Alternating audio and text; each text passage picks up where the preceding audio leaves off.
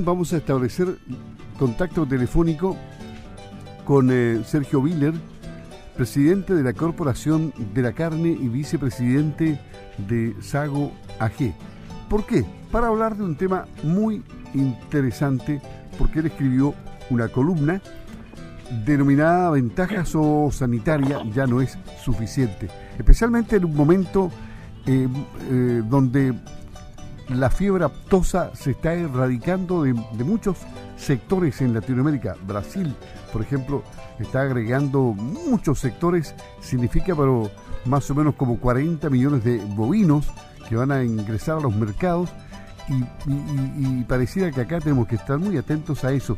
Eso usted lo escribe en esa columna. Eh, don Sergio, ¿cómo está? Buenos días. Hola Luis, buenos días. ¿Por qué, ¿Por qué es tan importante hacer las cosas bien? ¿Por qué ya no es suficiente la ventaja sanitaria? ¿Qué es lo que tenemos que hacer en el sector? Más que hacer las cosas bien, es que todos estos años nosotros hemos tenido la gran ventaja de que tenemos carne con hueso. Los otros países que exportan carne a Chile solamente la pueden hacer sin hueso, salvo Estados Unidos.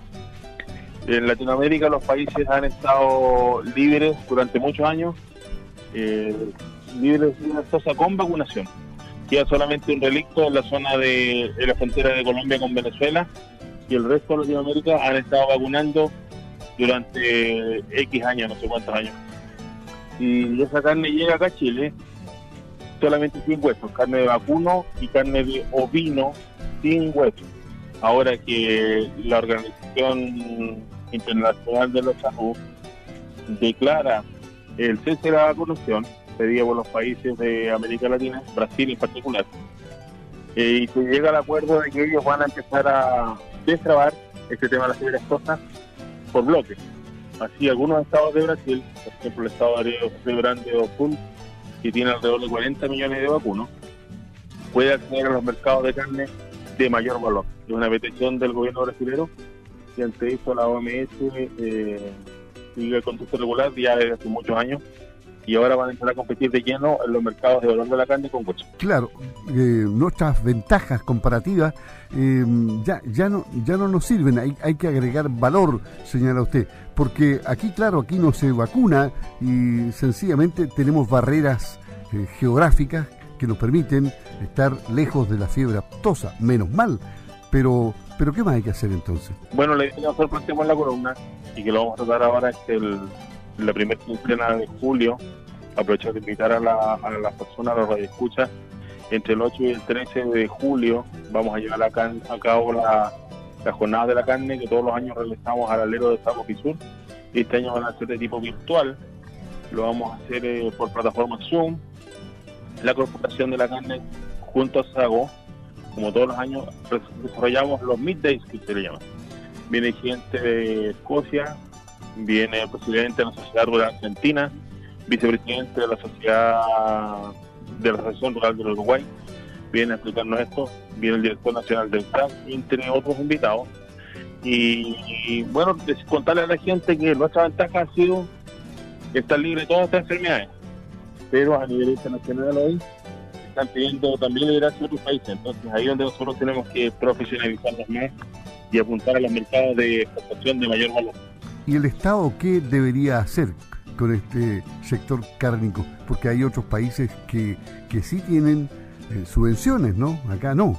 Efectivamente, acá en Chile nosotros, por ser una economía abierta al mundo y libre mercado, somos campeones cuando firmando tratados y después nos dejan a la vida el camino. Nosotros estamos ahora a puertas de generar la nueva cambio de la tipificación de la carne, que esperemos que nos, nos diferencie de gran manera y efectivamente de la carne que llega de otros países del Mercosur. Ese es un paso que nosotros hemos hecho como organismos privados eh, dentro del sector público-privado para llevar a cambio esto, vale la redundancia de cambio, que van en beneficio de todos nosotros. Y, también hay prácticas eh, que, que, en este momento se están cambiando, pero no es generalizado, el rescate de los machos lecheros. ¿Por qué persiste esta práctica? Bueno, nosotros hemos sostenido que, que queremos aumentar esta masa alicaída en Chile es a través del rescate de los machos lecheros. Ya se van, se pierde la mayoría y se pierde valiosa cantidad de carne en el transcurso que no llega a las personas. por distintas maneras y distintos motivos. Este último tiempo no ha estado atractivo el precio del último año, el precio de la reposición, el, del ternero. Y creemos que ahora, dada la escasez, podría ser un, negocio interesante.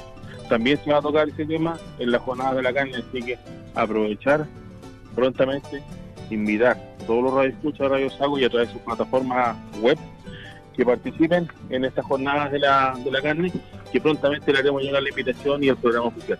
Bueno, y, profundicemos también en, el tema de, de, la, de la Sago Fisur virtual, que parte entonces el 8 de julio. Ahí habrá, además de los temas de la carne, habrán otros otros otros temas para participar, ¿no? Efectivamente, vamos a tener el, tema de la industria láctea, el tema de la industria de los granos, cereales, y también este año vamos a estar con el tema forestal, con el cual la, Sociedad Agrícola Ganadera Osorno se ha sido parte este año de la Sociedad Nacional Forestal, que agrupa a los pequeños y medianos industriales y productores de las distintas partes de la cadena forestal de nuestro Chile.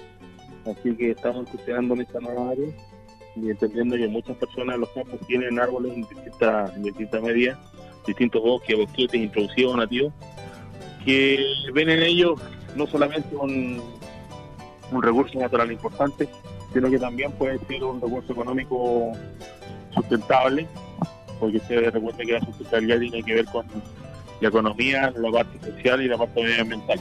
Así que en esa onda estamos para tratar de llegar a todos los estratos y los productores de agua. Indudablemente que aquí falta la magia de la, de, la visita presencial al recinto Sago, pero por la pandemia tenemos que olvidarnos por el momento de eso, pero potenciar la, la, parte informática de tal forma de que no se pierda esa magia y la gente siga profundizando, conociendo más el campo y las actividades agrícolas en general y productivas, ¿no? Efectivamente, aparte de eso, no perder el nexo con nuestros socios y con toda la gente.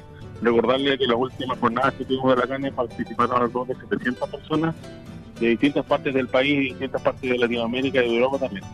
Así que es una manera de conocernos, es una manera de interactuar y es la manera que tenemos hoy en día para sensibilizar. Pero por supuesto, así es que a partir del 8 de julio, muy atentos todos a la Sago Fisur y por supuesto que hay que conectarse vía de Zoom de tal forma de conocer absolutamente todo lo que ahí se va a ofrecer.